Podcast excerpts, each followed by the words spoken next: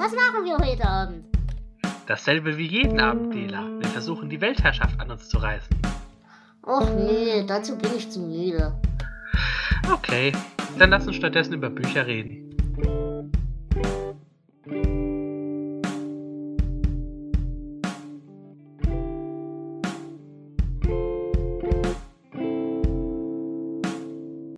Hallo und herzlich willkommen zu einer neuen Folge des Delas Astercast. Wie ja letzten Monat schon eingeführt, haben wir vor, in diesem Format doch ab und zu öfters über Bücher zu reden. Und da alleine über Bücher reden langweilig ist, habe ich mir, wie auch schon letzten Monat, den Flo wieder geangelt. Hallo Flo. Hallo Dela, freut mich wieder hier zu sein. Yay. Yay. Yay. Aber ich freue mich auch, dass du da bist. Alleine wäre es noch schlimmer. Ja, ich bin das kleinere Übel. ja, es ist jetzt, was haben wir jetzt eigentlich schon? Monat Juli, ne? Hm, ja. Genau, wir haben die letzte Folge Mitte Juni aufgezeichnet gehabt. Und das heißt, wir hatten jetzt wieder einen guten Monat Zeit, um zu lesen. Und das haben wir wohl auch beide wieder recht gut ausgereizt. Wie viele Bücher hast du denn seit dem letzten Mal ungefähr gelesen? Hm, also ich habe mir jetzt zwölf Stück ausgesucht, äh, von denen ich gelesen habe. Und es sind noch drei, vier, fünf, äh, die ich so nebenher hatte. Mhm. Ja, ich bin diesen Monat auch auf zehn Bücher gekommen.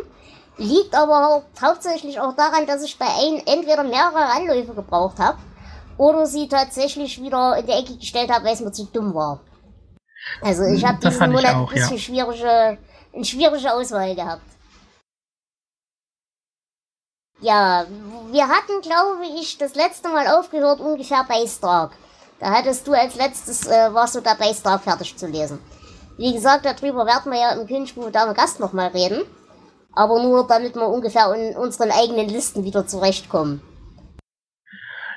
Genau.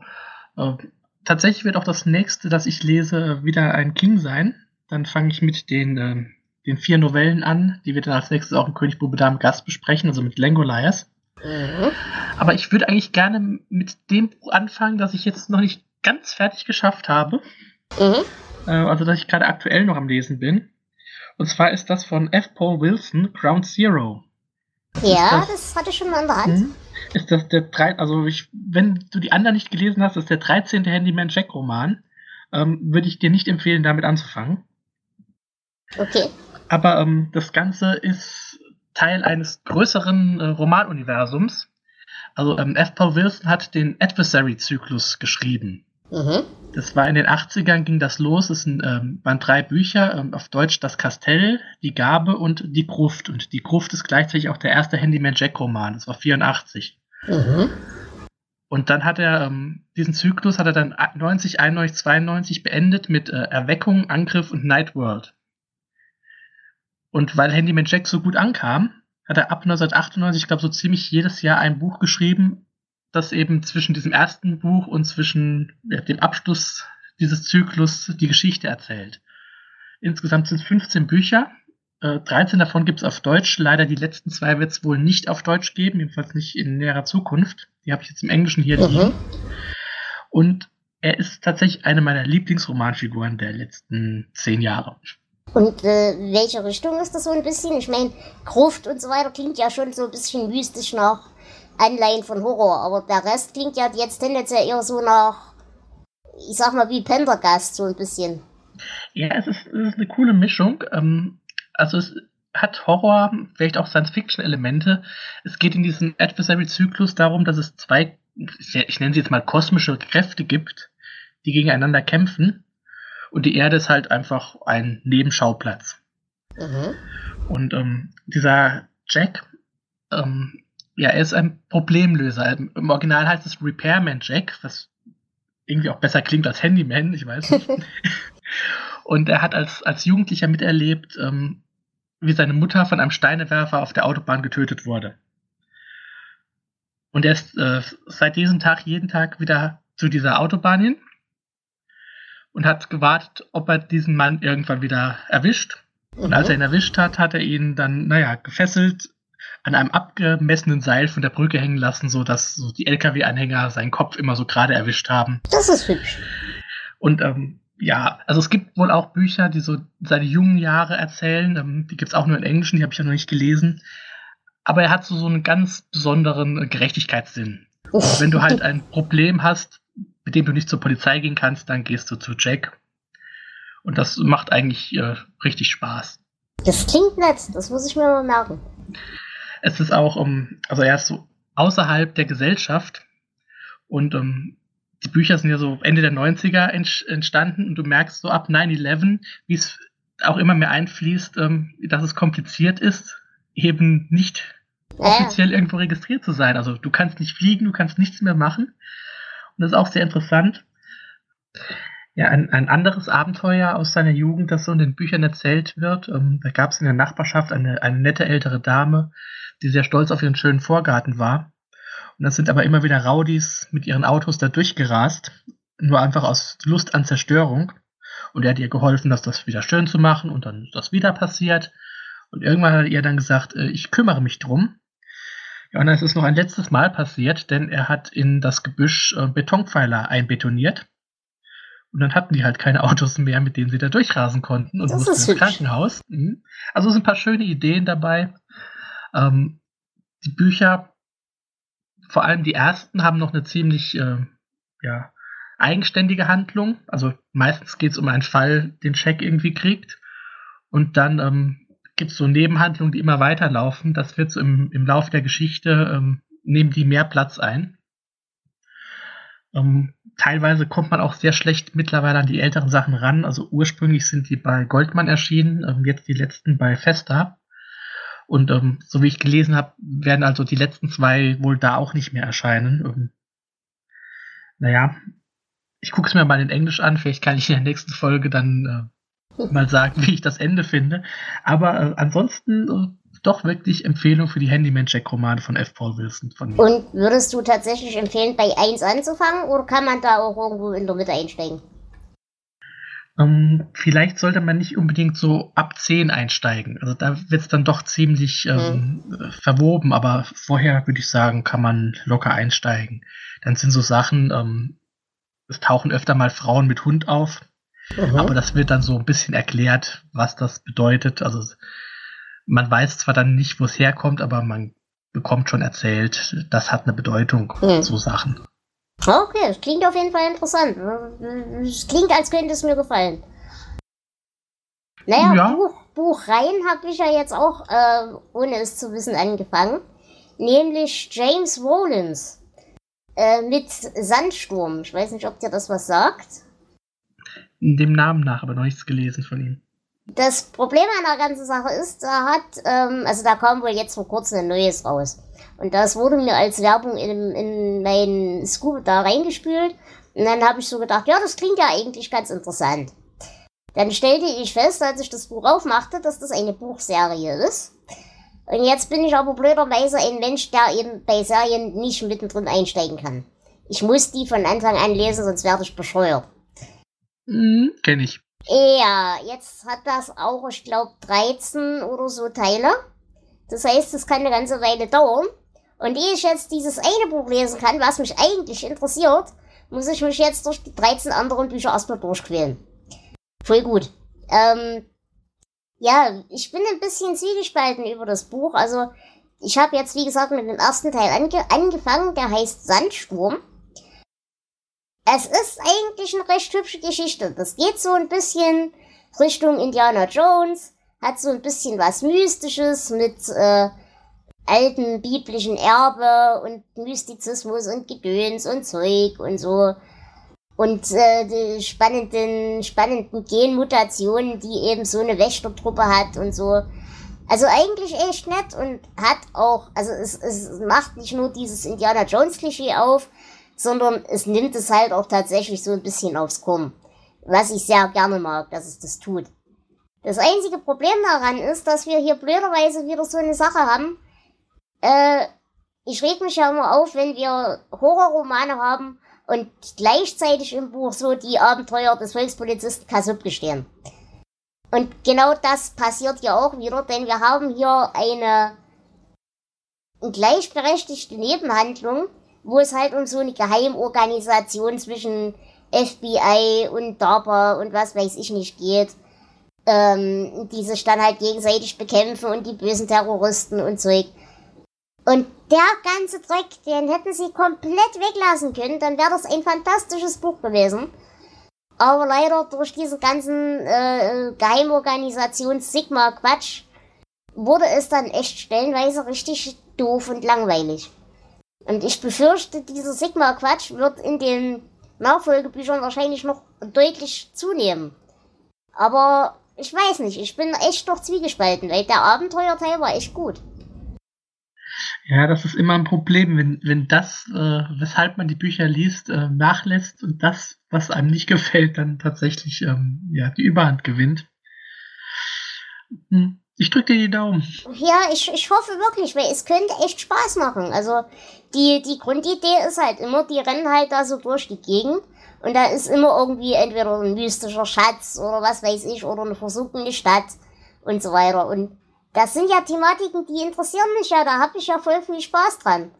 Aber wie gesagt, das ging mir zum Beispiel auch bei den äh, Cliff Kassler, und diesmal meine ich wirklich Cliff Kassler, äh, Büchern so auf den Keks. Die waren wirklich gut, aber dieser ganze Technik-Bullshit-Bingo-Blödsinn, der nervt halt. Ja, das Problem habe ich manchmal auch. Das aber kommt bei mir zum Glück seltener in Reihen vor, sondern ähm, eher dann in Einzelbüchern. Da kann man es mhm. dann noch besser raus ignorieren. Ja. Naja, aber es war tatsächlich mal eins, das komplett bei mir auch aus dem Genre rausgestochen ist. Also als Abwechslung kann man das schon mal machen. Und es war jetzt auch nicht so lang. Ich glaube, das hat insgesamt 400 Seiten oder sowas. Also, das, wenn man so auf, ich sag mal so, wenn man mit dem ganzen Technokratieblödsinn und Geheimorganisation und Krimi keine Probleme hat, dann hat man an dem Buch auf jeden Fall Spaß, denke ich. Ja, 400 Seiten, das ist das, was wir so einen schönen Abend nennen. Ja, genau. Das waren bei mir zwei Tage. Und auch nur, weil ich zum Wochenende bei Mann war und eigentlich wenig Zeit zum Lesen mhm. hatte. Ja, ähm, kurze Unterhaltung. Äh, naja, wobei Unterhaltung auch wieder schwierig ist. Ich habe äh, nach unserer letzten Sendung versucht, wieder mal Dean Kuhns zu lesen. Hast du eine Meinung zu Dean Kuhns? Ja, ich habe hier Zeug von ihm stehen, also das ich auch noch lesen möchte. Ich habe letztes Jahr im Sommer das letzte von ihm gelesen und das ging sogar. Ich möchte ihn mögen, aber ich habe irgendwie ein Problem mit ihm, das ich nicht fassen kann. Ob es sein Stil ist oder irgendetwas. Genau das ist mein ja. Problem. Ich möchte ihn wirklich gerne mögen und seit locker zehn Jahren nehme ich mindestens einmal alle Vierteljahre einen Dean Kunz in die Hand und jedes Mal nach 100, 200 Seiten schmeiße ich ihn wutentbrannt in die Ecke, weil es mir auf die Nerven geht. Und ich kann nicht mal sagen, was mir auf die Nerven geht. Ja, dasselbe ist bei mir auch so. Wobei, diesen, ich, ich kann jetzt nicht mehr sagen, welchen ich da letztes Jahr gelesen habe. Ähm, den habe ich zu Ende gelesen. Der war auch, auch wenn er ab der Mitte dann wieder ein bisschen äh, wackeliger wurde, war ganz okay. Also ich hatte jetzt das Nachthaus in der Hand. Ähm, Grundidee ist eigentlich ganz einfach. Wir haben so ein großes, riesengroßes Apartmenthaus irgendwo in den USA, was eigentlich ganz hübsch ist und so und hat aber eben auch schon eine alte Vergangenheit. Und in diesem Apartmenthaus wohnen halt so zehn oder was verschiedene Parteien, in die alle ihre eigene Geschichte haben, aber alle eben eher wohlhabend sind. Und es fängt damit an und die Anfangssequenz war echt gut, wie einer dieser Bewohner eben in den Fahrstuhl steigt und der Fahrstuhl sich auf einmal unter seinen Füßen verwandelt, immer tiefer in das Haus reinfährt, also zu Regionen, die es gar nicht gibt. Und äh, man dann unten quasi nur noch Schreie hört und dunkle Schatten rumhuschen. Und der Mensch ist dann halt weg. Und diese dunklen Schatten tauchen halt im Laufe des Buches immer wieder in dem Haus auf und nehmen so, na, nicht mal unbedingt, dass sie die Leute angreifen, aber ja, es ist halt so eine diffuse Bedrohung, die keiner so richtig wahrnehmen kann. Und äh, was ich gut fand, er spielt halt auch immer wieder so Elemente rein, die Gedankenwelt dieses Bösen, Worauf ich ja immer sehr stehe, wenn man das macht. Aber es ist bedauerlicherweise, irgendwas hält mich davon ab, den Mist weiterzulesen. Weil er hat es aber auch wirklich immer wieder, in jedem Buch, was ich von ihm lese, schafft er es, Charaktere zu schreiben, die so unglaublich unsympathisch sind, dass man sich nicht mal freut, wenn sie sterben. Ja, das kenne ich. Ich meine, das gehört zu einem Horrorroman ja leider dazu. Ähm, viele Autoren sehen das ja so, ach, ich mache mal richtig, richtig unsympathische Charaktere. Dann freuen die Leute sich drauf, wenn die sterben. Äh, nein, die gehen einem bis dahin auf den Sack und das ist einfach nicht gut. Und ähm, ja, ich weiß auch nicht. Also ich ich habe es ja schon gesagt, ich möchte ihn mögen. Ich schaff's irgendwie nicht so richtig. Keine ja, Ahnung. Vor allem frage ich mich halt tatsächlich, ob das bei Kunst so eine Sache ist, ob man da reinwachsen muss. Ich meine, in einen Ulysses muss man reinwachsen. Den liest man alle fünf Jahre und irgendwann mit 70 hat man ihn verstanden. Oder zumindest hat man das Gefühl, man hat ihn verstanden. Ich weiß es nicht, ob wir einfach nur zu blöd sind oder ob es einfach schlechter Stil ist. Hm, vielleicht wächst man. Nein, ich glaube nicht, dass ich reinwachse. Also es ging mir eigentlich schon vor 20 Jahren schon so mit ihm. Ich habe auch lange Zeit keinen gelesen. Ich habe jetzt so vor ein, zwei Jahren wieder angefangen. Ähm, ich kann ihn tolerieren. Also es ist nicht so, dass er ein schlechter Autor ist. Aber also, ob wir wirklich Freunde ja, werden, glaube ich macht's, nicht. Das macht es ja noch schlimmer. Wenn er, wenn er wirklich ein schlechter Autor wäre, dass es auch stilistisch so schlimm ist, dass es wehtut dann würde es einem ja nicht so leid tun, das Buch wieder wegzulegen. Aber mm, es ist, es ist frustrierend und es ist traurig und ich will ihn so gern mögen. Ja. Ich weiß auch nicht. Was hattest du denn als nächstes? Ja, ich dachte, ich mache dann weiter mit einem Autor, den ich auch immer ein bisschen wechselhaft sehe, ähm, mit Richard Lehman. Mhm. Ähm, es ist ein Autor, den ich eigentlich mag, aber bei dem ich auch schon einige Bücher Wut und Brand einfach in die Ecke geworfen habe. Und ich habe mir von ihm Der Keller vorgenommen. Ähm, Der Keller ist eine Reihe, ähm, The Beast House Chronicles im Original. Ähm, die ersten drei Romane sind in einem sehr fetten Band hier in Deutsch erschienen. Ähm, Der Keller, das Horrorhaus und Mitternachtstour. Und ich bin eigentlich ganz froh, dass ich diese drei Geschichten so am Stück gelesen habe. Weil sie, sie beziehen sich zwar nur so lose aufeinander, es geht um ein Haus, in dem äh, einige Leute ermordet wurden und dann ist da ein Monster drin und bla und blub. Und da werden halt dann Touren dieses, durch dieses Haus geführt. Ähm, ich hätte einiges aus den ersten Büchern wahrscheinlich nicht mehr gewusst, wenn ich das nicht wirklich am Stück gelesen hätte. Mhm. Äh, es ist wie immer bei Layman viel Sex, viel Gewalt.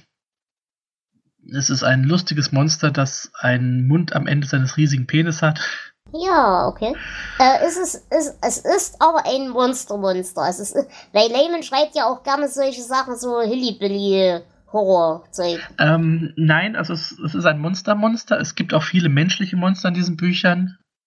Ähm, also das sind aber normale Psychopathen. Das ist tatsächlich keines dieser Hinterwäldler-Horror-Dinger. Na, das gibt ja schon mal Hoffnung.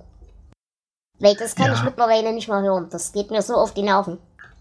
Es gibt ein paar gute, aber die meisten gehen mir auch so auf den Sack.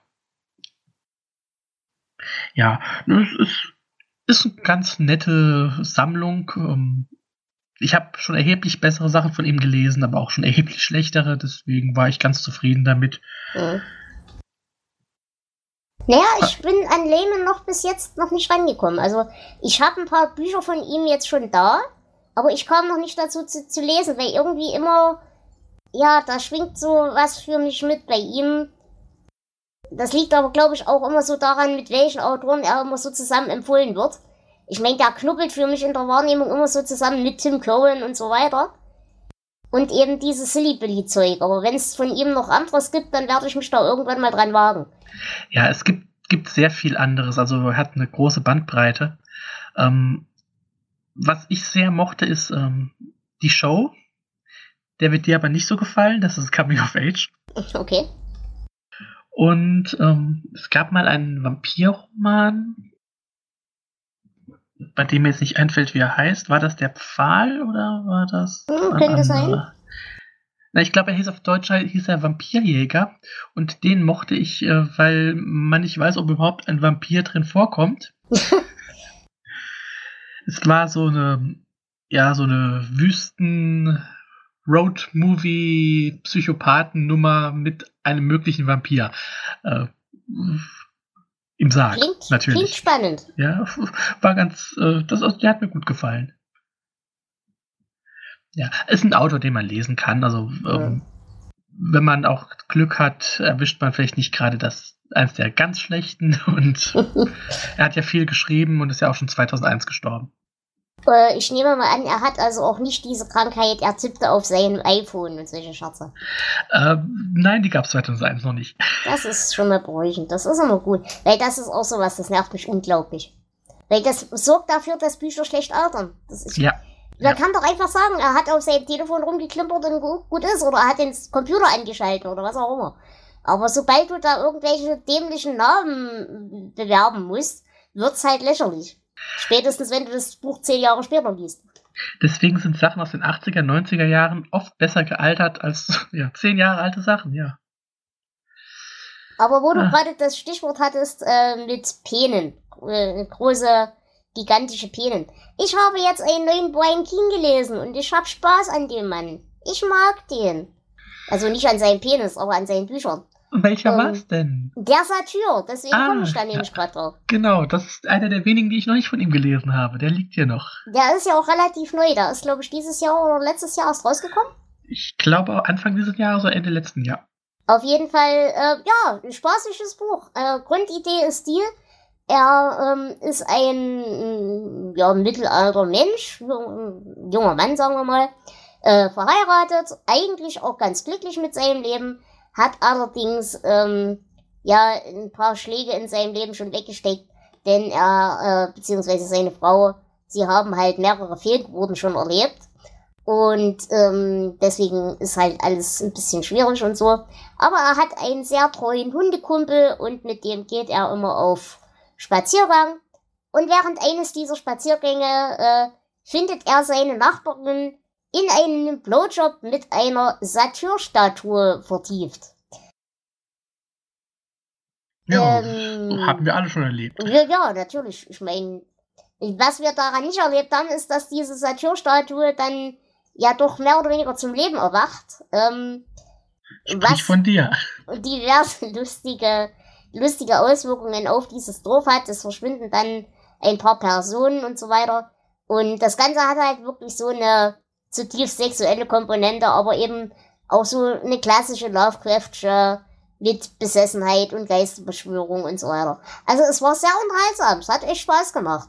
Allerdings, wenn ihr ein Problem habt so mit Sexualdarstellung beziehungsweise auch Vergewaltigungsthematiken, dann lasst die Finger davon. Dann werdet ihr damit nicht glücklich. Ja, äh, das möchte ich auch bei Layman anfügen. Ähm, sexuelle Gewalt kommt sehr häufig vor.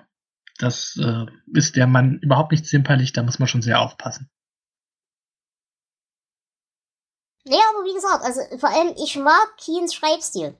Weil der hat so eine suffisante Art und so einen unterschwelligen Zynismus, den er ihnen nicht in die Fresse haut, sondern so, ja, niederschwellig, immer so ein bisschen düster und hoffnungslos und bösartig. Ich mag den. Ich habe ja, ja, von ihm jetzt auch. noch andere gehabt, die sind eigentlich alle gut. Also bis jetzt habe ich von ihm noch keine Scheiße gelesen. Ja, ich, ich mochte sogar seine Zombie-Bücher und das will was heißen. Weil ja, meistens, mir auch so, ja. weil es eben nicht die 0815 Scheiße ist. Genau. Also, äh, das ist tatsächlich, Brian Keane ist ein Autor, den man sich echt mal so. Hast du von ihm äh, Leichenfresser gelesen? Noch nicht, es liegt aber hier und ich werde es lesen. Ich sag ja, das ist mein Lieblingsbuch von ihm, aber es ist wirklich eine, ja, wie eine 80er Jahre King-Geschichte, Coming of Age und ähm, ich mag es sehr, du wirst es hassen. naja, aber ich habe halt die Hoffnung, weil er ja in den anderen Büchern schon so gesagt hat, ja, dieser ganze Coming of Age Quatsch, den es früher so gab, äh, den gibt's in dieser Welt nicht mehr, der ist tot. Und das gibt mir Hoffnung, dass es das zumindest ein bisschen mit reinzieht. Ja, es ist, es ist die, die Grundlage der Geschichte, aber es ist nicht so plakativ wie so manch anderes. Aber wenn wir bei Horrorsachen sind, ähm, dann bleibe ich auch gleich dabei, weil ich habe diesmal äh, mehr Genre auch. Mhm, Nicht ich auch. Horror. Gut. ähm, ich habe Robert McCammon gelesen, einen alten Roman, äh, Die Schwarze Pyramide. Oh, das sagt mir was. Ähm, der Titel ist ein bisschen, ja, ich weiß nicht, passt nicht so ganz. Es geht um eine kleine Stadt, so an der mexikanischen Grenze, äh, namens Inferno. Und ähm, da fällt etwas vom Himmel. Und das übernimmt Menschen. Ja, und da tauchen äh, Monster, Monsterskorpione auf und sowas und äh, die Regierung schaltet sich ein. Wir haben ja vor kurzem äh, für den König Dame Gast Tommy Nockers gelesen. Mhm. Ähm, das Buch hat mich sehr daran erinnert, nur in besser. Und das also ist gut. Mhm. Es ist auch kein Meisterwerk, also ähm, es fängt auch so ab der zweiten Hälfte an, ein bisschen zu bröckeln. Aber es ist auf jeden Fall viel besser dargestellt, die, die Stadt, die langsam von diesen außerirdischen Mächten äh, beeinflusst wird und ja, auf jeden Fall realistischer als King das damals gemacht hat. ich muss dich mal fragen, bei Schwarze Pyramide klingelt bei mir jetzt Lovecraft. Ich weiß aber nicht, ob ich mir das nur einbilde oder ob es das tatsächlich so in der Art mal gab. Ähm, das weißt du aber nicht, ob das so Lovecraft-Anleihen hat. Um, ähm, Lovecraft also es kann sein, dass da mal bei Lovecraft was vorgekommen ist, aber also das Buch hat definitiv nichts damit zu tun. Okay. Ja, aber Lovecraft hatte öfter so Pyramiden, Monolithen und Ruinen und was weiß ich. Kann schon sein. Mm, okay. Hm, aber das klingt auch interessant. Ich meine, so Beeinflussungssachen, die mag ich ja eigentlich immer sehr gerne. Und äh, Happy End oder nicht? Ähm, ja, mehr Happy End als, ja doch. Okay. Ich, würde, ich würde schon sagen, also für einen Horrorroman würde ich das schon Happy End nennen, ja. okay. Ja, Happy End, bleiben wir doch bei Horror. Ich habe den neuen Tim Cohen gelesen und ich wünschte, ich hätte es nicht getan. Äh, die Mine ist ja auch relativ ah, neu erst. Ja. Hattest du es schon in der Hand oder hast du es gelassen? Äh, es liegt auf dem Stapel, aber auch noch nicht gelesen. Ich muss da ganz ehrlich sagen, ich bereue, dass ich es gelesen habe. Äh, erstens zementiert sich bei mir bei Tim Cohen eine Meinung langsam. Wir haben ja letzten Monat schon über Herbert West geredet. Ja. Ich muss sagen, es zementiert sich. Ich habe jetzt diesen Monat zwei Bücher von ihm gelesen. Einmal Die Mine und einmal Grim Reef. Ähm, er hat gute Ideen. Aber er ist genauso wie King nicht in der Lage, sie umzusetzen. Hm, jein. Also ich habe schon einiges von ihm gelesen. Jetzt natürlich die beiden, die du gerade genannt hast, noch nicht. Das sind, glaube ich, auch die neuesten jetzt. Mhm. Ähm, ich glaube, bei Lucifer erschienen. Wenn ich mich so erinnere an sein sehr, sehr dickes Roman Dead Sea. Ja. So ein. Äh, Der liegt noch hier. Ja, so ein Schiffszombie-Roman. Den fand ich ziemlich cool. Und er hat auch andere Sachen geschrieben, die ich sehr mochte, aber es gab auch immer wieder zwischendurch Bücher, ähm, auch, auch in Bereichen, die ich eigentlich sehr mag, so postapokalyptisch oder sowas, wo er aus den Ideen einfach nicht genug rausgeholt hat. Also da gebe ich dir schon recht. Hm, ich befürchte, das ist nicht unbedingt eine Frage von, er hat aus den Ideen nicht genug rausgeholt. Es ist mehr so der, der Eichhörnchen-Effekt, den King auch hat. Er baut eine Stimmung auf oder er versucht eine Stimmung aufzubauen dann kommt ihnen aber die nächste Idee ins Hirn, dann wird's noch ein Level abgedrehter. Dann baut er wieder Stimmung auf, die er aber gerade ja mit dem Arsch eingerissen hat. Dann kommt ihm wieder die nächste Idee und so weiter und so fort. Also er, er reißt immer die Stimmung, die er gerade aufgebaut hat, mit dem Arsch wieder ein, weil er irgendeine geile Idee hat, oder zumindest die Idee, von der er glaubt, dass sie geil ist. Ähm, also gerade bei der Mine, das war mir so fragmentarisch und dämlich, das Buch, ähm, weil du hast da alles drin. Du hast da irgendwelche lustigen Tentakelmonster, dann hast du irgendwelche, so wie bei S, dass ähm, das Böse dir quasi die Dinge zeigen kann, vor denen du am meisten Angst hast. Ähm, äh, äh, völlig fragmentarisch, völlig zusammenhanglos. Teilweise wirklich in einer Schlagzahl und vor allem auch in einer Konstellation, wo du dir wirklich denkst, jetzt wird's komplett bescheuert. Also, das fand ich echt dumm, das Buch, leider. Und gerade das Ende, also es gibt dann eine orgiastische Tentakelsex-Szene. Nein. Also nicht, dass ich was gegen Tentakelsex hätte, aber nein. Nicht heute, Liebling, ich habe Kopfschmerzen. Genau. Nein, also es ist wirklich auch da. Ich möchte ihn gern mögen, aber es gelingt mir bis jetzt noch nicht. Also er ist bei mir momentan noch auf der Mögen-Seite. Wobei, wie gesagt, also er ist doch noch an der Grenze. Aber wie gesagt, ich muss dazu sagen, ich habe jetzt alles nur die neuen Bücher gelesen und du die alten. Kann also durchaus daran liegen, dass er nur momentan eine neue Phase hat. Ich habe auch das Gefühl, dass seine, seine dickeren Bücher ähm, strukturierter sind als, ja, wie jetzt hier die Mine, das sind jetzt alles sehr mhm. kurze Novellen. Ja. Äh, vielleicht haut, der haut ja auch unheimlich viel raus. Also, es wie King und er schreibt auf Koks, ich habe keine Ahnung. Ich nehme es mal an, weil anders kann ich es mir nicht erklären. Ja. Naja, also ich werde auf jeden Fall weiterhin im Auge behalten. Werden wir bestimmt demnächst noch öfter mal drüber reden können. Na, ich werde auf jeden Fall demnächst Dead Sea mal lesen und dann habe ich ja einen Vergleich. Ähm, aber ich muss auch dazu sagen, Grim Reef war jetzt nicht so schlecht. Es ist jetzt nicht so, dass ich in Begeisterungssturm ausgebrochen bin, aber es war okay. Es hat eine ganz hübsche Atmosphäre gehabt, da konnte er sie sogar halbwegs halten. Ähm, geht halt so um böse Krabbelfiecher. Er konnte sich nicht darauf einigen, wie seine Monster so aussehen und wie sie wirken. Das heißt, das war erst irgendeine gigantische Spinne, dann entwickelt sich das in so komisches Fliegen, Alien, was auch immer Dings.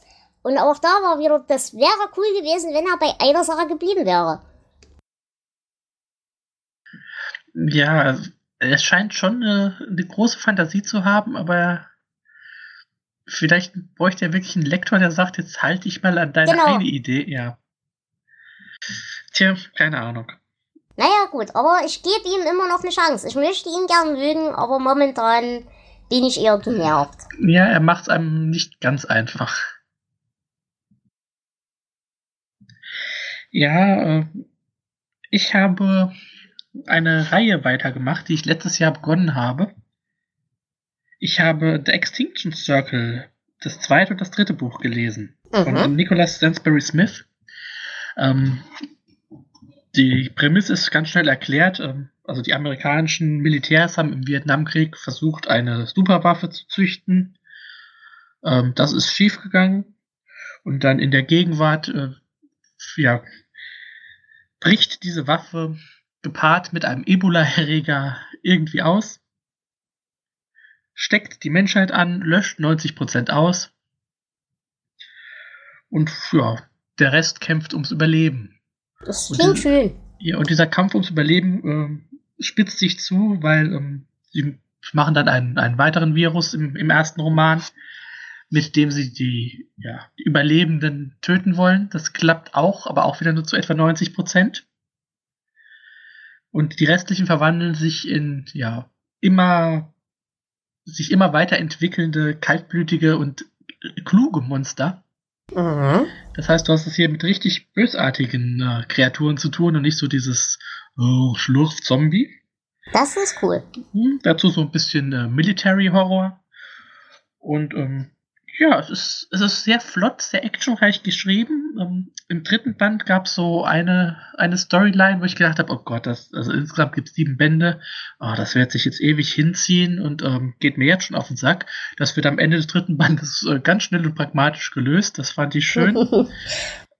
Endet meistens auch mit einem Cliffhanger. Um, ähm, ich denke, ich werde die anderen Bände jetzt im Laufe des Sommers auch noch alle durchziehen. Das klingt spannend. Also das hat auf jeden Fall was.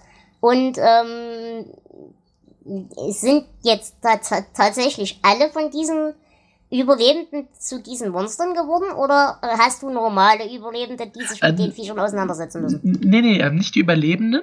Also die Überlebenden, die paar, die es noch gibt, ähm, die leben weiter.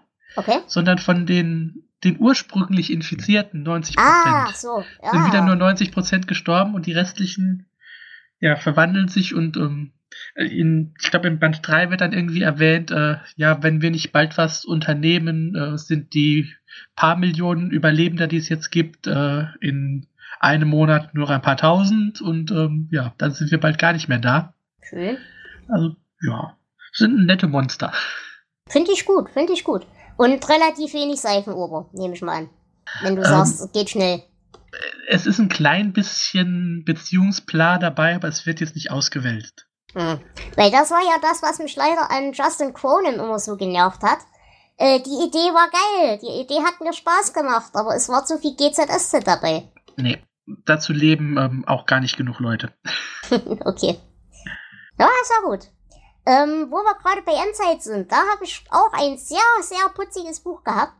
Äh, Daniel F. und jetzt schaut mich nicht, wenn ich den Namen nicht aussprechen kann.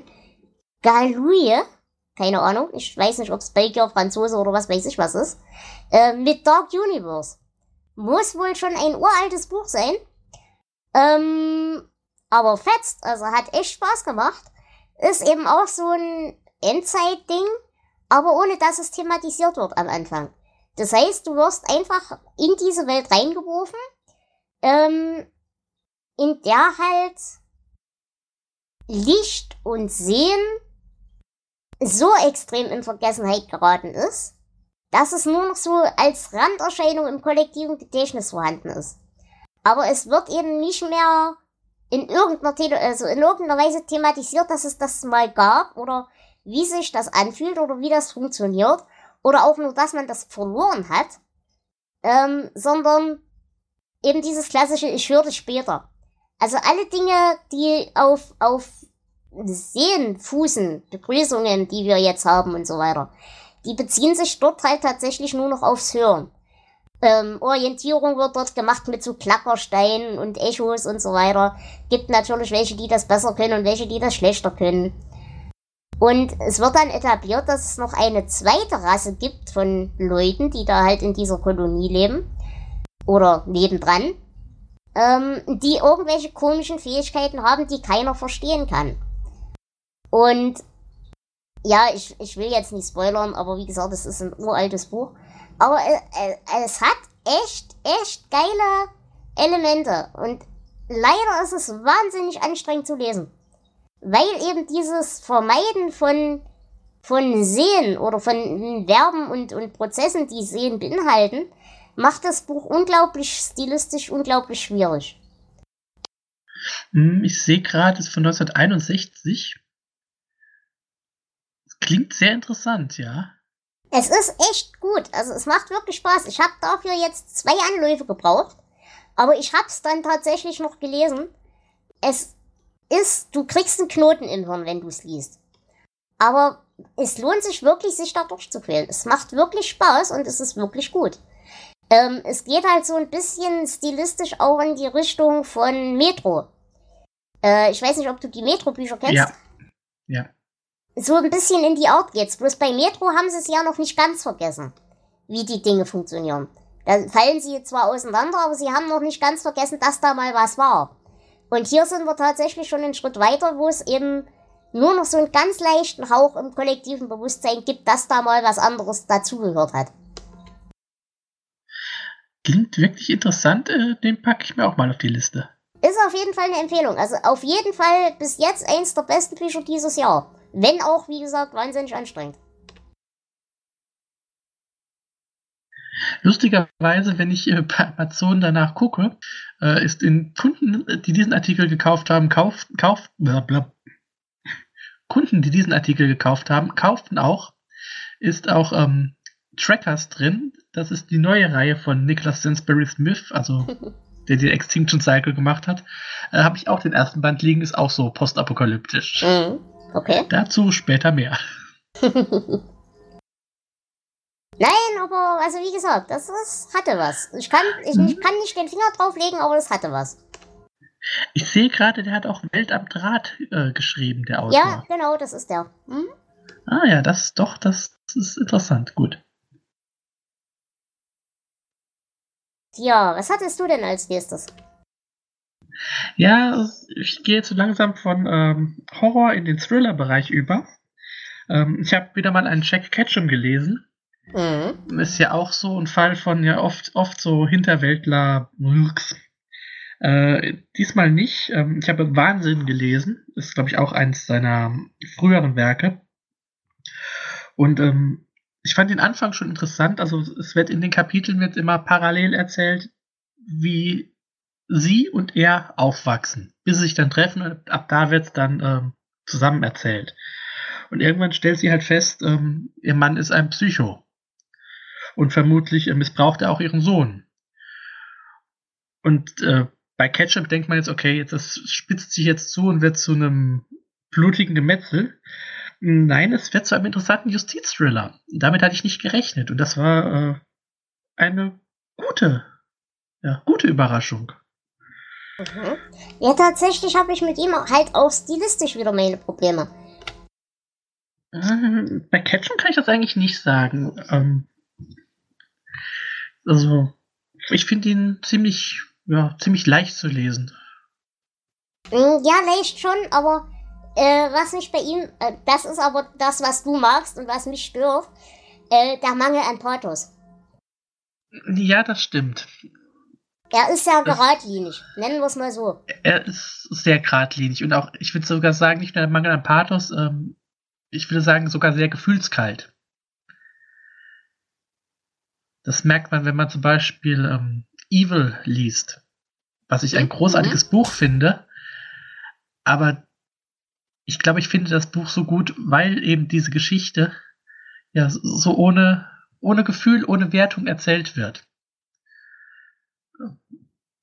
Kommt immer drauf an, was für eine Geschichte es ist. Also manchmal kann das ganz gut passen.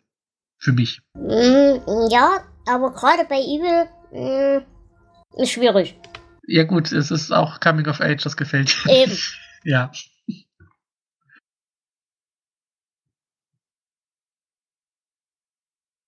Nein, aber mm, Ketchum hat für mich Potenzial. Will ich auch gern mögen. Muss ich aber, glaube ich, tatsächlich noch ein paar Bücher mehr lesen. Ja, ich habe ihn jetzt so auf meiner Liste der Autoren, die ich gerne ähm, komplettieren würde. Er ist ja auch leider, war das dieses Jahr gestorben oder letztes Jahr? Also recht überraschend auch gestorben. Und ähm, so langsam fuchse ich mich rein in das, was er geschrieben hat. Ist auch ähm, wie die, die Beutezeit-Trilogie, das ist wirklich so dieses Hinterwäldler-Horror. Das kann man lesen, aber es ist halt auch nicht wirklich überragend. Ja, aber auch er hat wieder das Problem, zumindest in den paar Büchern, die ich von ihm gelesen habe. Äh, auch wieder dieses, er tippte auf seinem iPhone. Da kann ich nicht mit. Hm, das ist mir jetzt noch nicht so aufgefallen. Aber ich kenne auch hauptsächlich ältere Sachen von ihm, deswegen vielleicht. Ja, ich sollte wahrscheinlich wirklich bei den ganzen Autoren anfangen, die alten Sachen zu lesen und nicht die neuen. Ja, oder nur noch historische Romane. Cäsar tippte auf seinem iPhone. Genau. Ich muss den ganzen Tag mit Idioten arbeiten. Ich weiß. Hm. Naja. Du bist jetzt schon ein bisschen vom Horror weg, da würde ich aber noch kurz bleiben. Ich habe, weil wir gerade von äh, Zeitverschiebung gesprochen haben, ich habe Peter Dubina, der schwarze Spiegel gelesen. Und ähm, das ist so ein bisschen ja, mh. Hm. es spielt schon in der heutigen Zeit, aber es handelt halt von einem Geist von, und jetzt kriege ich den Namen wieder nicht auf drei, Saviliniorona? Irgend so ein Priester, äh, Pseudo-Heiliger, der damals in Rom, beziehungsweise so äh, in dieser Zeit, als wir so mit Päpsten und gegen Päpsten gespielt haben und so, Inquisition, ähm, also diese Figur gab es wohl tatsächlich. Und ähm, in diesem schwarzen Spiegel ist eben diese, dieser Geist dieses Menschen gefangen. Und mhm. er ist quasi in der Blutlinie der nächststehende Erbe. Und sein Kumpel, bei dem er wohnt, ist halt von der Gegenseite der nächststehende Erbe, wie sich dann rausstellt. Und ja, es wechselt halt in den Zeitebenen zwischen damals, dem, was damals passiert ist, eben im Mittelalter und dem, was dann jetzt in der Jetztzeit passiert. Es war ganz interessant, aber es hatte wenig Substanz. Leider. Das klingt für mich so nach, ähm, ich habe so ein paar, ich sag mal, esoterisch angehauchte Horrorromane aus den 70ern gelesen. Mhm. Ähm, so mit den, den Blutlinien und sowas, das klingt so in diese Richtung. Ja, ja, das hat so eben diese klassischen alten Zirkel und der ganze Blödsinn, was man auch bei Rosemary's Baby und so hatte. So in die Richtung geht das schon, das ist schon richtig. Mm, klingt so. Muss ja nicht schlecht sein, aber ja. Mm, nein, es ist auch grundsätzlich ist es okay. Aber was mir halt fehlt, ist tatsächlich die, die Düsternis. Also äh, es ist trotz allem zu modern, um schön zu sein, um Spaß zu machen. Hm, schade. Von der Idee hätte man eigentlich was machen können dann. Auf jeden Fall. Und wie gesagt, es liest sich auch schnell. Also es ist jetzt keine Zeitverschwendung. Wie gesagt, das Ding ist innerhalb von einem Tag durch. Aber ja. es ist leider nicht gruselig. Wäre es gruselig, wäre es gut. Aber leider ist es das nicht. Ja, gruselig, gruselige Bücher trifft man leider sehr selten. Mhm. Das stimmt. Ja, es ist oft ist Horror ähm, entweder langweilig oder dann wirklich dieses so Splatter-Orgien und da ist nichts Gruseliges dran. Ja, oder halt wenigstens spannend, das ist ja auch okay, aber ich hätte wirklich gerne mal wieder richtig gruselige Horrorgeschichten. Und die kriegst du heutzutage kaum noch. Ne, ich bin auch immer auf der Suche. Ich habe schon lange keine wirklich gruselige mehr gefunden. Ähm, ich hatte jetzt eine Kurzgeschichtensammlung. Da könnte eventuell was für dich dabei sein. Die ist zwar auch nicht direkt gruselig, aber du bist ja im Vergleich zu mir auch eher Freund von Kurzgeschichten. Äh, Andreas Gruber, Northern Gothic. Sagt dir da noch mal was? Ja, und das Buch auch. Ähm, ich mag Gruber. Ich habe schon länger nichts mehr von ihm gelesen, aber Northern Gothic habe ich, glaube ich, mal als Hörbuch gehört. Mhm. Ähm, ist eine gute Kurzgeschichtensammlung. Ähm, mm, ich bin ja. auf ihn. Ja? Nee, ich wollte fragen, ähm, wenn du mit ihm schon ein bisschen mehr Erfahrung hast, wo würdest du die verorten? Ist das von seinen Kurzgeschichtensammlungen eine der besseren oder Mittelmaß? Hm, tatsächlich äh, ist das von seinen Kurzgeschichtensammlungen die einzige, die ich bis jetzt kenne. Ich kenne sonst nur Romane. Deswegen kann ich das nicht so gut einschätzen.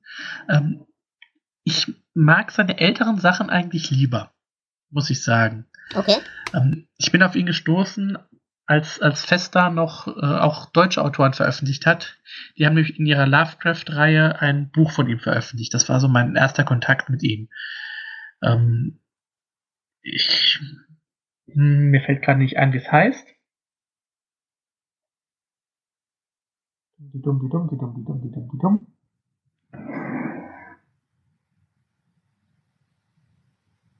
Müsste neben mir stehen, irgendwo. Ach ja, der Judas-Schrein, genau.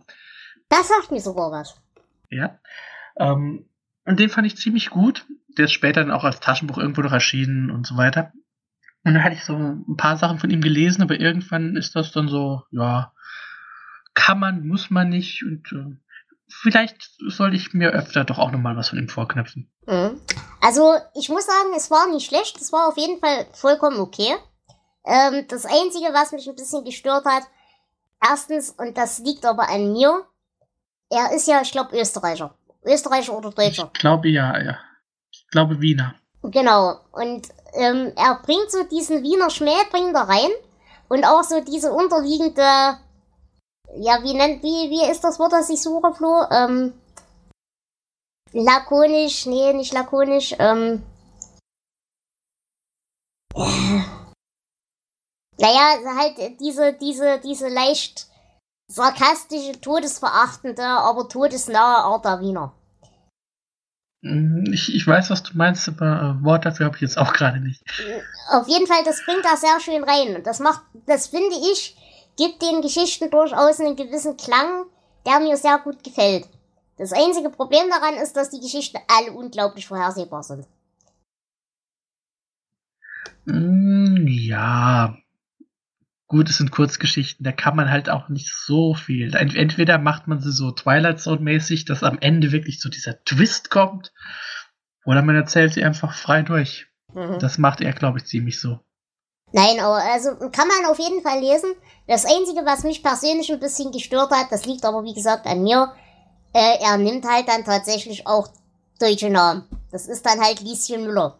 Und wenn du ein Mensch bist, der seit 30 Jahren mit amerikanischen Horrorgeschichten äh, sozialisiert wird, äh, ist ja. das schwierig. Ja.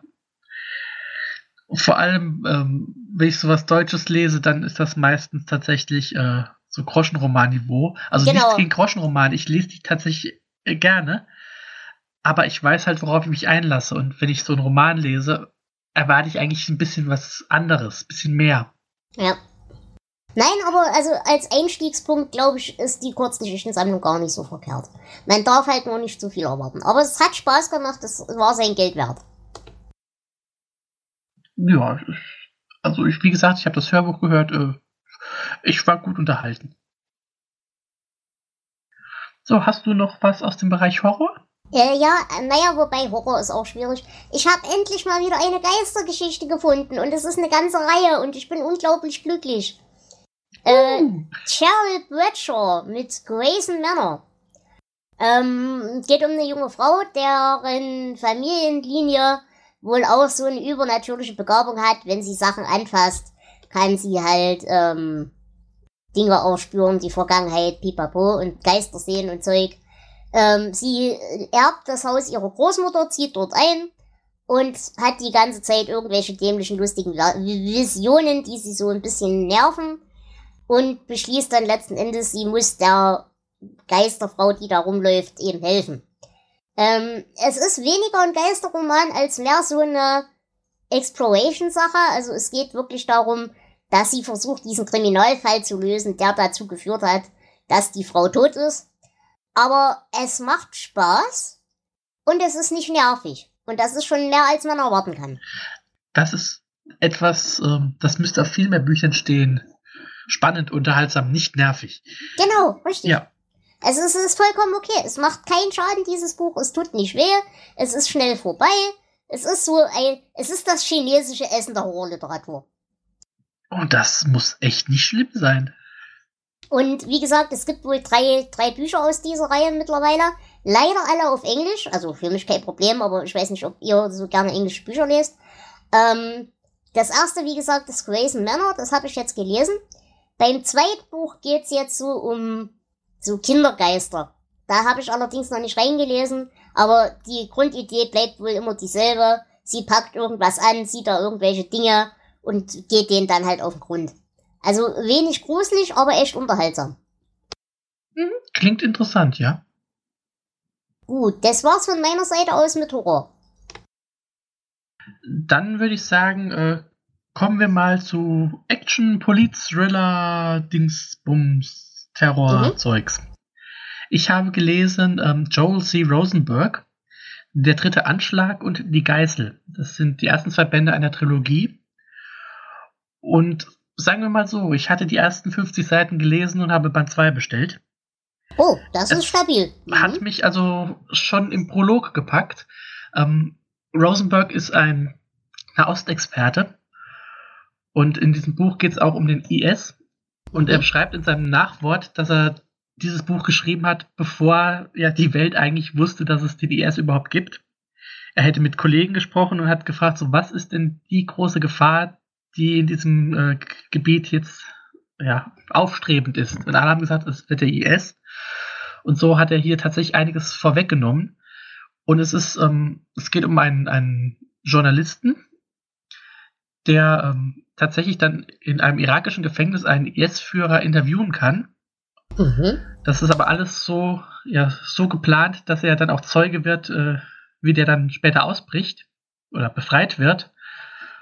Und ähm, scheinbar soll er eben die Botschaft verbreiten, der IS hat in Syrien äh, biologische Kampfstoffe ja, geklaut und plant damit einen Anschlag. Und der dieser dritte Anschlag, der Titel ist ein bisschen falsch. Ähm, der, dieser IS-Führer sagt, er plant eine dritte Front, also äh, mhm. Irak, Syrien und noch etwas anderes. Und dann die Überlegung, ja, Israel, USA, was könnte es sein?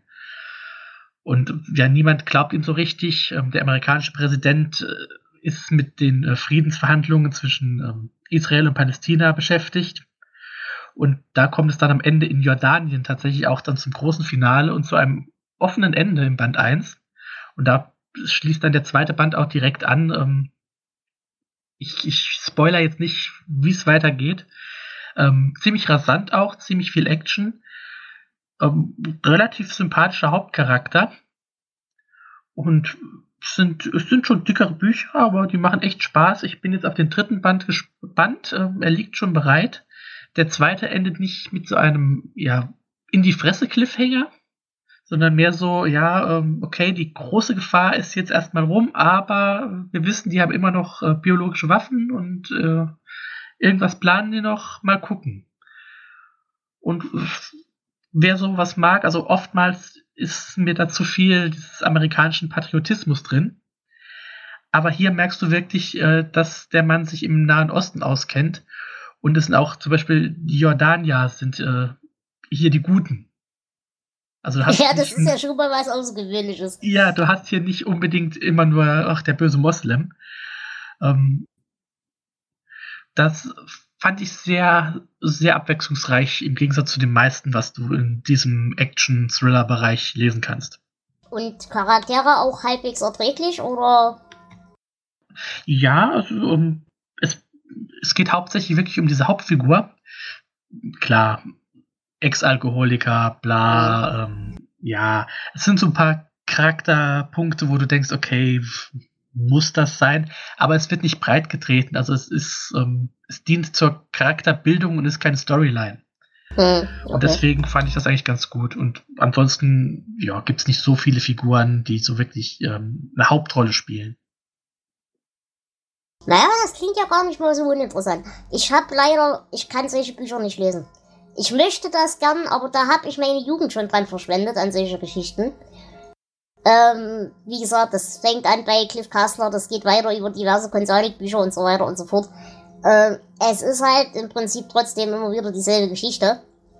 Und äh, ja, da brauche ich halt nur Nachrichten gucken. Das gibt mir keine Befriedigung. Das äh, Problem habe ich auch oft mit diesen Büchern. Ähm, ich, also der Fester Verlag, aus dem ich schon oft erzählt habe, der hat ja diese Horrorreihe, die ich ohne zu fragen lese. Mhm. Und die haben halt diese Action-Reihe wo ich immer mal reinschnuppere und meistens denke ich dann, naja, konnte man lesen, aber war jetzt nichts äh, Berauschendes. Ähm, das hier hat mich wirklich überrascht, also, weil es doch ein bisschen aus dem Rahmen fällt. Aber ich habe auch Bücher gelesen, die wirklich gut waren, die waren mir aber zum Teil zu real. Ja, das ist es halt eben. Genau. Äh, dann habe ich lieber sowas noch wie, und da komme ich gleich zu meinem nächsten, äh, wie James Bond. Ich habe ähm, also bei Crosscut sind die ganzen klassischen Bond-Romane von Ian Fleming erschienen. Und dann haben sie weitergemacht mit den mhm. anderen Autoren. Und leider ist jetzt, glaube ich, mit Band 25 jetzt auch Schluss. Also werden wohl keine weiteren mehr erscheinen. Ähm, schade, ich hätte wenigstens gerne noch die Romane von John Gardner zu Ende gelesen. Okay. Aber es sind alle unabhängig voneinander. Und da habe ich den 22. Roman jetzt gelesen, äh, Scorpius. Ja. Und was ich mag, ist, dass Bond so ja, von den 60ern, mittlerweile sind wir jetzt Ende der 80er, er wird leicht modernisiert immer. Also es ist nicht so diese komplett Neustart, wie jetzt bei der Filmreihe zum mhm. Beispiel, sondern so sachte. Jedem Buch so ein kleines bisschen. Und ähm, ich mochte diese, diese John Gardner-Romane bis jetzt eigentlich auch, waren zumindest unterhaltsam und teilweise auch ein paar richtig gute dabei. Und in äh, dem hier äh, bekommt Bond es mit einer Sekte zu tun, äh, bei der sich herausstellt, dass der Anführer ein, ein lange gesuchter internationaler Waffenhändler ist. Und ähm, Bond schleust sich da ein und auch das Übliche halt, Frauen, Gefahren, bla. Aber das kommt dann irgendwann, ähm, stellt man dann fest, dass äh, diese Sekte ihre Mitglieder zu Selbstmordattentätern ausbildet. Und das ähm, das bringt dann ein paar gute Situationen und ähm, gegen Ende kommt es zu einer Szene, die ich ein bisschen befremdlich fand, weil tatsächlich Bond eher Selbstjustiz betreibt, auf eine sehr kreative Art und Weise. da bin ich mir immer noch nicht ganz sicher, ob das zu dem Charakter so passt, aber ich fand es interessant. Hm, ich glaube, so tatsächlich in den Büchern, an die ich mich erinnere, aus den Bond-Büchern, ist das schon nicht ganz weit weg von der Realität. Also ja, so ein paar Züge hatte er schon. Ja, äh, der ganz klassische Ian Fleming Bond auf jeden Fall. Ähm, ich spoiler jetzt nicht, also hier die Situation ist schon was Besonderes. Okay. Vor allem auch dann seine Reaktion, als dann die anderen Leute kommen. Ja, ich wollte ihn aufhalten, er ist da einfach weiter. ja, das klingt spaßig.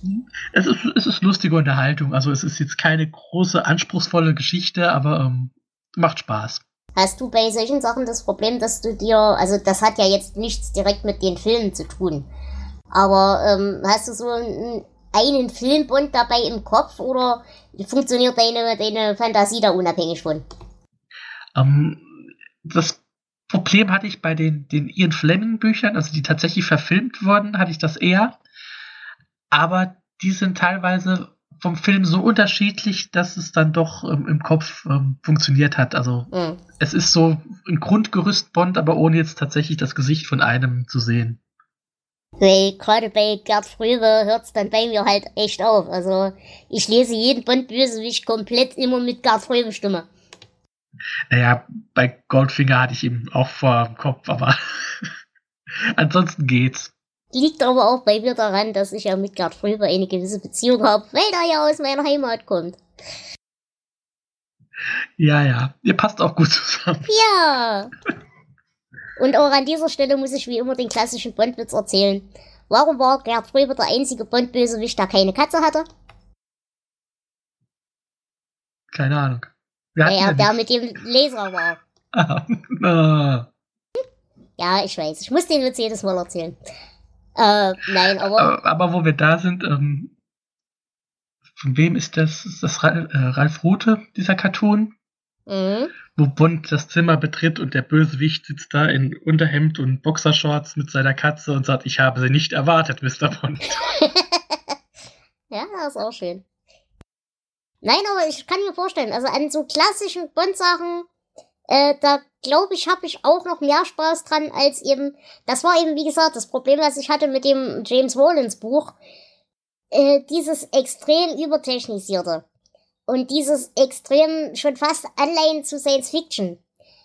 Äh, ich meine, gut, Bond hat halt auch so ein paar lustige Aufbauten ja. und so weiter. Das ist okay, damit kann ich leben. Aber wenn es dann geht, ja, Antimaterie in irgendwas eingeschleust und Terror und äh, nee. Das, ja, das ist immer so der Unterschied. Ähm, nichts gegen so eine Science-Fiction-Story, aber dann ist es halt auch wirklich Science-Fiction. Genau. Ja. Nö, ich habe Spaß mit den Bond-Sachen. Ich habe noch ein paar hier liegen. Und ich habe auch einige ähm, der neueren Comics hier. Also da habe ich auch Spaß mit. Die sind zum Teil auch ziemlich gut gemacht. Ähm, Was hat das Ganze so ungefähr für einen Umfang an, an Seiten? Äh, die Bond-Bücher? Hm? Das hier hat jetzt so, so 350, 360 und ich glaube, also die, die, ja, die meisten sind, glaube ich, so in dieser Größe. Mm, okay. Von den ganz alten sind manche auch ein klein bisschen dünner, aber so alles im allem. Mhm. Ja, da muss ich mich tatsächlich auch mal wieder dran setzen. Das habe ich auch schon länger vor, die Fleming-Sachen mal wieder zu lesen. Aber ich kam noch nicht dazu. Ja, die sind bei, bei CrossCult neu, äh, ich weiß gar nicht, ob es neu übersetzt war oder zumindest überarbeitet. Und auch mit sehr schöner Covergestaltung, die so durchgehend war durch diese ganze Reihe. Mhm. Das äh, mochte ich eigentlich. Also ich finde es echt schade, weil äh, gerade die Sachen, die jetzt an der Reihe gewesen wären, halt noch nie auf Deutsch auch verlegt worden. Ja. Ja, naja, äh, ich, wie gesagt, bin für das Action-Genre ein bisschen verloren. Ähm, aber ich habe auch nochmal äh, genrefremd gefischt.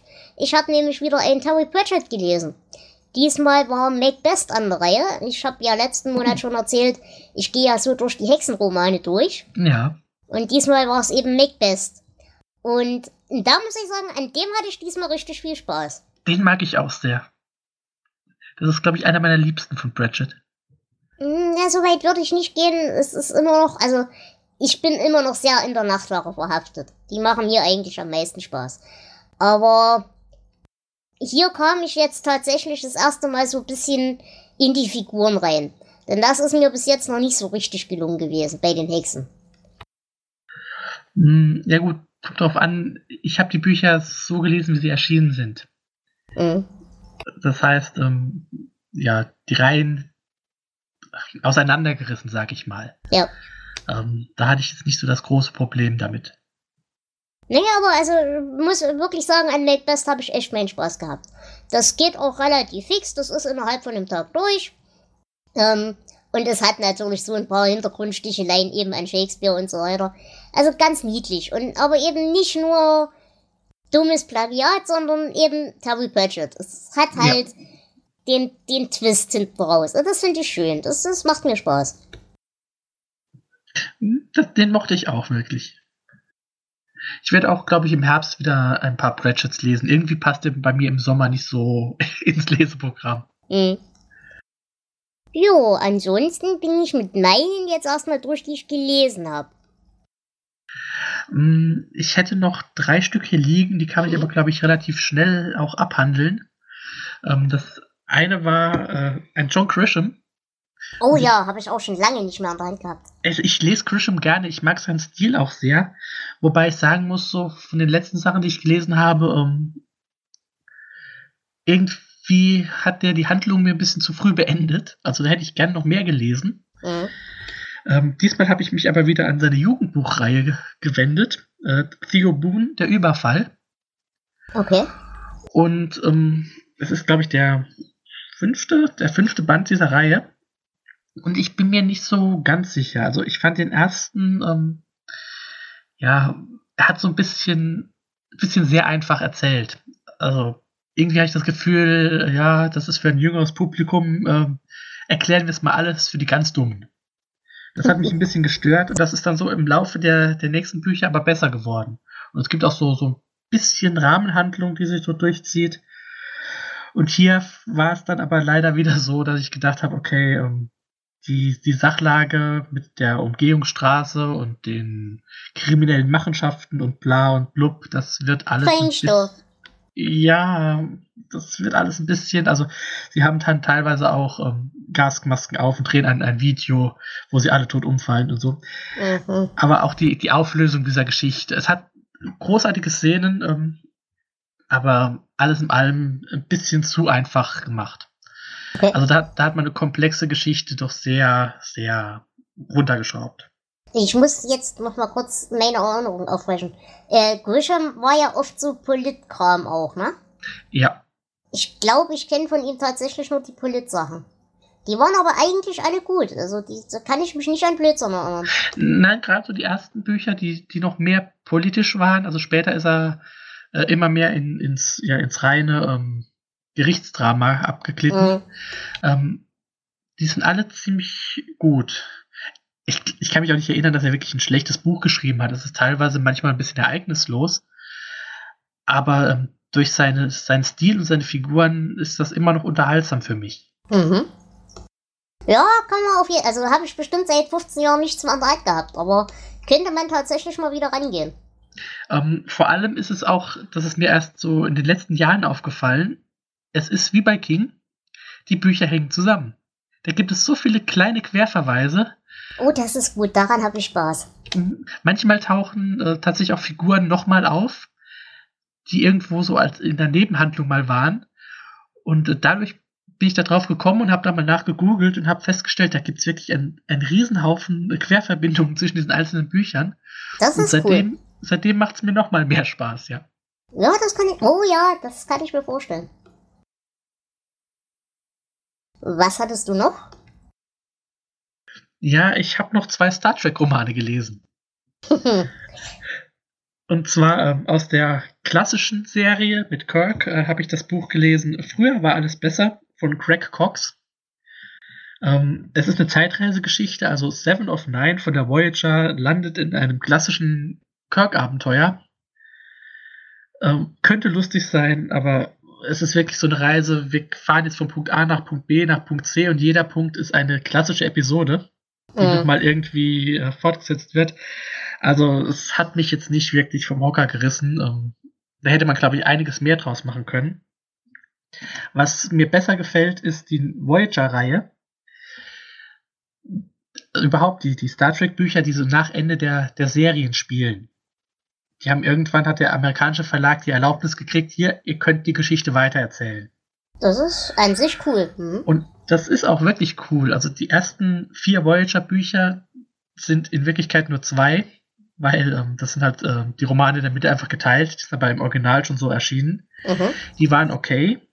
Und dann hat da äh, Kirsten Bayer als Autorin übernommen für Voyager und hat äh, ja einiges mittlerweile geschrieben. Dicke Wälzer. Und die haben ein, ein cooles Konzept. Also die Voyager ist wieder zurück in den Delta-Quadranten, aber diesmal mit einer ganzen Flotte und kann auch nach Hause. Und ähm, das Ganze baut auf einer anderen Star Trek-Geschichte auf, die sich eben auch so entwickelt hat durch alle Serien durch. Ähm, die, die Destiny-Trilogie, äh, die tatsächlich zu den besten Star Trek-Büchern gehört, die ich je gelesen habe. Weil da es kommt wieder zu einer Borg-Invasion. Ja, hatten wir schon bla bla bla. Aber es wird äh, sehr, sehr, sehr gut gelöst und verändert halt wirklich dieses komplette Universum für immer. Mhm, okay. Und das, ähm, diese, ja, diese Auswirkungen sind halt in allen Quadranten zu spüren und auch in dieser Serie. Und das äh, finde ich sehr gut gemacht und auch die Charaktere sind gut beschrieben, sowohl die alten als auch die neuen. Es gibt viele Handlungsstränge, die sich durch alle Bücher durchziehen. Das ist richtig gute Unterhaltung. Das ist cool, weil ich habe leider bei äh, äh, diesen ganzen, also weder Voyager noch die anderen, ich habe da leider nie einen Einstieg gefunden. Da bin ich aber auch tatsächlich einfach zu jung. Also ich, ich kenne ein paar Folgen von der Originalserie, aber so richtig viel ist da bei mir nie hängen geblieben. Aber ich, ich stelle mir das cool vor, wenn man da so ein gewisses Grundwissen hat, das dann weitererzählt zu kriegen. Das kann ich mir gut vorstellen. Mhm, also ich war schon immer ein Star Trek-Fan. Ähm, die, die Originalserie habe ich als Kind geguckt und dann als dann äh, Next Generation und Deep Space Nine und so, da war ich voll dabei. Bei Voyager bin ich schon wieder so langsam ausgestiegen und Enterprise dann auch erst später geguckt.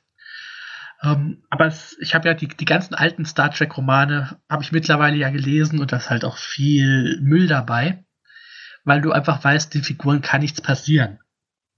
Es ist mitten in der Serie. Was soll da passieren? Und äh, diese Veränderungen hier, ähm, also es ist wirklich ziemlich durcheinander gewürfelt. Die Crews sind nicht mehr so, wie sie waren. Mhm. Auch auf der Enterprise und überall. Und ähm, ja, man hat jedes Buch wirklich was Neues vor sich und man weiß nicht, wie es ausgeht. Also es können auch tatsächlich wichtige Figuren mal sterben. Das ist gut, das ist cool. Und wie, wie ist das denn generell bei diesen Star Trek-Sachen? Äh, also ich sag mal, in den Dingen, die jetzt auch in der Serie dann waren, ist das grundsätzlich meistens derselbe Autor oder ist das wie bei, ähm, äh, wie heißt der, der Mensch, den, der den Podcast mit uns macht? Perry Roden. Äh, der Raphael. Ja, genau, der Raphael, aber Perry Roden meine ich. ja, ja, äh, Perry ähm. Ja, das ist das so, dass die so wechselnde Autoren haben oder ist das dann tatsächlich meistens dasselbe? Also bei Voyager ist es tatsächlich dieselbe Autorin, äh, Kirsten Bayer, die auch an ähm, Discovery mitarbeitet und sowas. Aber bei den anderen Reihen ist es meistens ähm, okay. ein Autorenteam. Ja, okay. Aber nicht uninteressant. Das ist auf jeden Fall, ja, das sind so Dinge für, wenn ich mal in Rente bin. Dann fange ich mal mit den, mit den ersten Romanen an und dann brauche ich so 200 Jahre. Ja, aber äh, es, also ich habe ein besonderes Verhältnis, weil es hier wirklich das war, was mich vor ein paar Jahren wieder so richtig zum Lesen zurückgebracht hat, nachdem mhm. ich da ja einige Zeit Pause hatte. Und ähm, ich, ja, mal gucken, vielleicht finde ich mal einen, der sich so als Einsteiger freundlich äh, zeigt, dann würde ich dir mal was empfehlen. Das würde mich mal interessieren, auf jeden Fall. Äh, ansonsten, ähm, wenn du jetzt mit deinen eigentlichen Büchern erstmal durch bist, äh, kurze Info an, an alle. Ähm, wir haben uns letztes Mal unterhalten über Michael Dessieux und die Graues Land Serie. Und aus irgendeinem Grunde, den ich nicht verstehe, ist der überall raus. Der ist nicht mehr auf Amazon, der ist nicht mehr auf Scuba. Du kriegst das Taschenbuch noch gebraucht für teilweise 40 Euro aufwärts. Äh, habt ihr oder hast du, Flo, irgendeinen Verdacht, was da gewesen sein könnte? Hast du irgendwas gelesen? Ähm, ich wüsste es nicht, was war.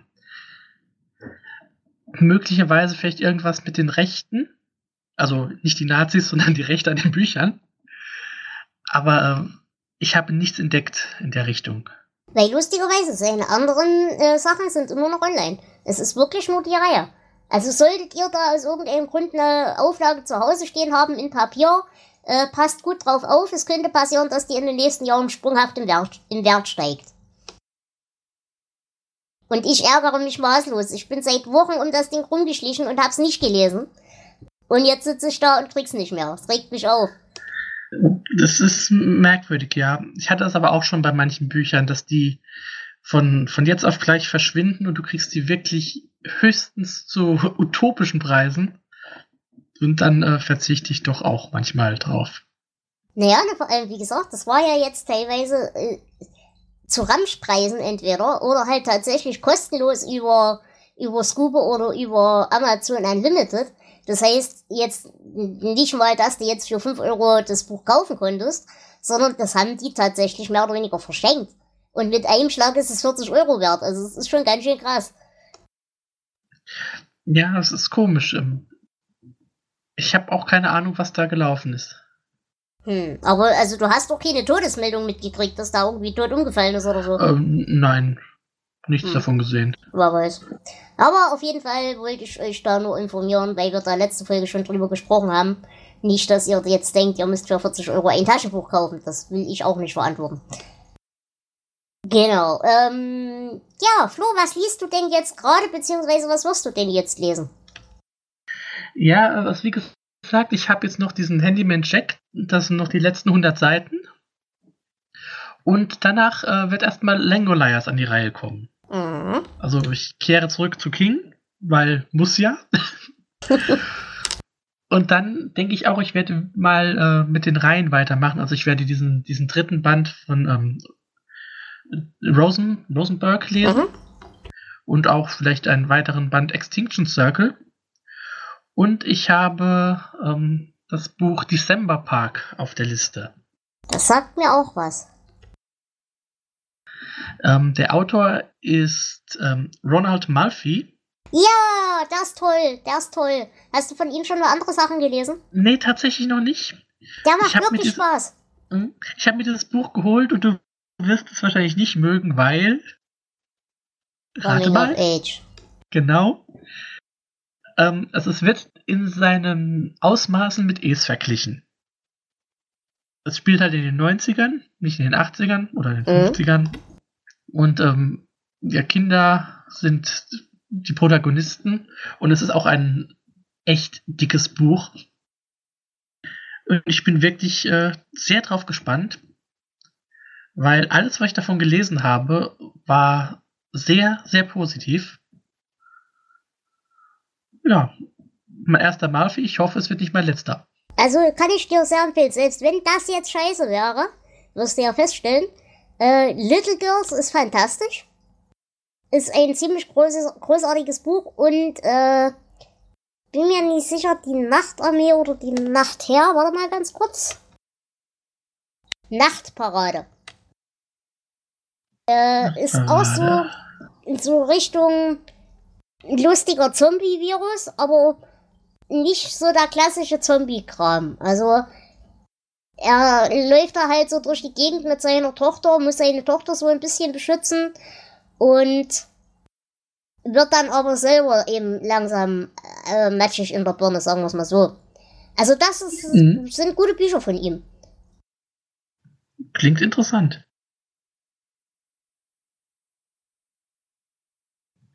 Ja, und ansonsten, ich weiß noch nicht, also mal gucken, was dann noch so an die Reihe kommt. Ich habe noch ein paar, vielleicht probiere ich mal wieder Dean Koons aus. Ja, ich will so gern. naja. Ähm, ja, ich habe momentan auch eine tolle neue Serie angefangen. Endlich mal wieder Geisterkram, und zwar im klassischen Sinne. Nämlich äh, One Ripley mit der Moving In Serie. Sagt ihr das was? Hm, nee, sagt mir nichts. Das sind äh, sechs Bücher. Insgesamt so wohl Umfang um die 800, 900 Seiten. Äh, hab jetzt das erste angefangen, bin mit dem ersten ungefähr zur Hälfte durch. Und es ist eine richtig klassische, schöne Geistergeschichte über einen amoklaufenden Kindergeist. Und ich mag oh. Amoklaufen, die Kindergeister. Ja, ich auch. Und es trifft wieder alle Nerven, weil wir haben wieder Türen, die sich selber öffnen. Und alle solche Dinge, die mich wirklich psychisch fertig machen. Also das hat Tendenzen. Es ist jetzt noch nicht ganz gruselig, aber ich habe so die Hoffnung, dass sich das noch steigert. Da kann man auf jeden Fall Spaß dran haben. Klingt so, ja. Und wie gesagt, sind sechs Bücher. Mal sehen, wie es sich entwickelt. Aber da denke ich, habe ich gute Hoffnung, dass das ganz gut wird. Halt mich auf dem Laufenden. Werde ich machen. Gut, in diesem Sinne, äh, liebe Hörerschaft, wenn ihr keine Ergänzungen habt und wenn Flo, du keine Ergänzung hast? Nein, ich habe nichts mehr heute. Dann war es mir wie immer eine Ehre und wie gesagt, wenn du Lust hast, machen wir das ganze nächsten Monat doch mal. Gerne. Mal gucken, was ich bis dahin so alles gelesen kriege. In diesem Sinne, liebe Hörerschaft, passt auf euch auf, macht keinen Blödsinn, lasst es euch gut gehen.